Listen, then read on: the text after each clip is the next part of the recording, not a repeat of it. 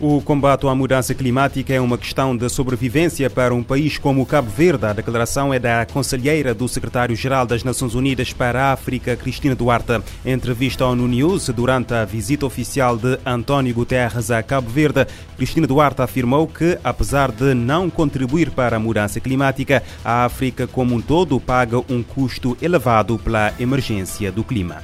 Como deve saber, eh, a realidade africana os desafios de desenvolvimento para a África não têm sido devidamente considerados na narrativa global das mudanças climáticas. E como disse muito bem o secretário-geral várias vezes durante esta visita, os países desenvolvidos, os países, eu diria, industrializados, é que são essencialmente responsáveis por esta situação. A África como sabe, todo o continente, a contribuição é 3,8, mais ou menos, portanto, completamente marginal. A conselheira de Guterres, que é cabo-verdiana, acredita que a energia azul é a melhor maneira de garantir resiliência, sustentabilidade e recursos económicos para Cabo Verde a longo prazo. Eu tenho vindo a dizer isso nos últimos 10 anos. Eh, e, portanto, eu acho que a questão dos oceanos eh, para Cabo Verde é uma questão de sobrevivência portanto, a sua preservação, mas num contexto de geração, de gestão de um recurso natural. Porque nós temos que tirar de lá o que Cabo Verde precisa para se desenvolver. Preservá-lo, mas não esquecer que para Cabo Verde é um recurso económico.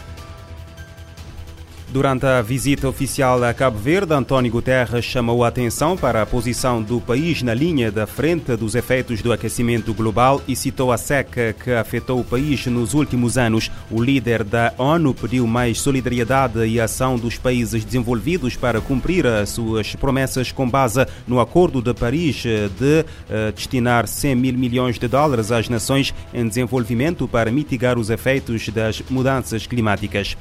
A Polícia Nacional deteve no dia 23 na cidade da Praia cinco indivíduos, sendo quatro na sequência de um assalto e roubo na pessoa com recurso à arma branca e um por crime de violência baseada no género. Todos os detidos em flagrante delito são do sexo masculino, com idades compreendidas entre 18 e 31 anos, residentes nas localidades de Safende e Achada eh, Santo Antônio, na cidade eh, capital. Em nota publicada esta terça-feira, a PN refere que quatro dos indivíduos indivíduos do sexo masculino uh, com 18 e 19 anos de idade, residentes no bairro de Safenda, foram detidos após uma uh, estreita articulação e colaboração entre os efetivos da Direção Central de Investigação Criminal e do Centro de Comando e Controlo da Praia, que souberam monitorar toda a ocorrência até a efetivação da sua detenção em flagrante delito. A Força Policial afirma que estes indivíduos são referenciados por práticas de diversos eh, crimes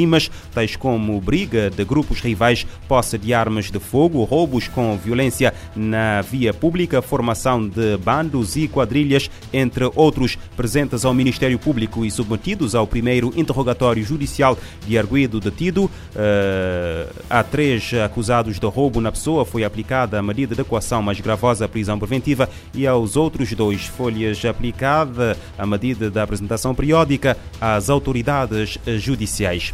Mais de 800 quilos de cocaína foram apreendidos no veleiro no navio ao largo da costa de Dakar, Senegal, pela Marinha Senegalesa. O anúncio foi feito esta terça-feira pela Direção de Relações Públicas Senegalesa. De acordo com a mesma fonte, os 805 quilos de cocaína foram apreendidos no domingo por um barco patrulha de alto mar do Exército a 335 quilómetros da capital. A entidade não adianta detalhes da embarcação interceptada a sua tripulação, o seu ponto de partida ou o valor da carga. A alfândega senegalesa anunciou em outubro a apreensão de 300 quilos de cocaína no valor de quase 37 milhões de euros num caminhão uh, refrigerado do uh, vizinho Mali. Uh, muito considerado uma mera zona de trânsito para drogas produzidas na América Latina, a África Ocidental e Central tornou-se também uma região de elevado consumo, de acordo com o relatório anual do Gabinete das Nações Unidas sobre Drogas e Crime, publicado em junho de 2022. Quase três anos após o início da pandemia de Covid-19. A Amnistia Internacional denuncia o abandono e a ausência de justiça depois da morte de cerca de 35 mil idosos em laras ou estruturas residenciais em Espanha. No relatório divulgado hoje, a organização não governamental diz que as autoridades violaram a sua obrigação de investigar de forma completa e adequada as violações de direitos humanos sofridos pelos idosos que vivam em laras conforme exigido pelos regulamentos internacionais, bem como pelo acesso eh, das vítimas e familiares a um recurso judicial eficaz. Para a Organização de Defesa dos Direitos Humanos, é necessária a reabertura dos casos arquivados pelo gabinete do procurador e que as autoridades reconheçam publicamente o que aconteceu, como com um ato em que se eh, comprometem a procurar a verdade e garantir justiça e indemnização para todas as vítimas.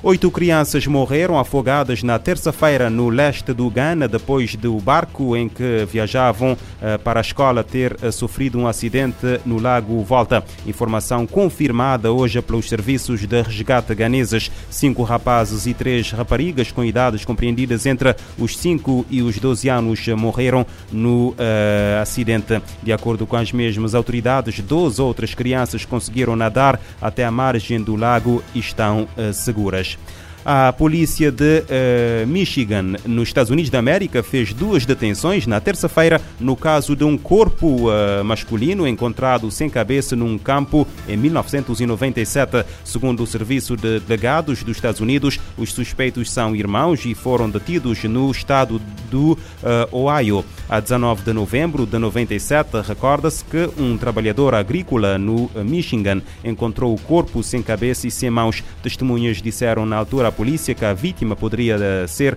um homem chamado Roberto do Texas que vivia com a mulher, mas a vítima nunca foi identificada.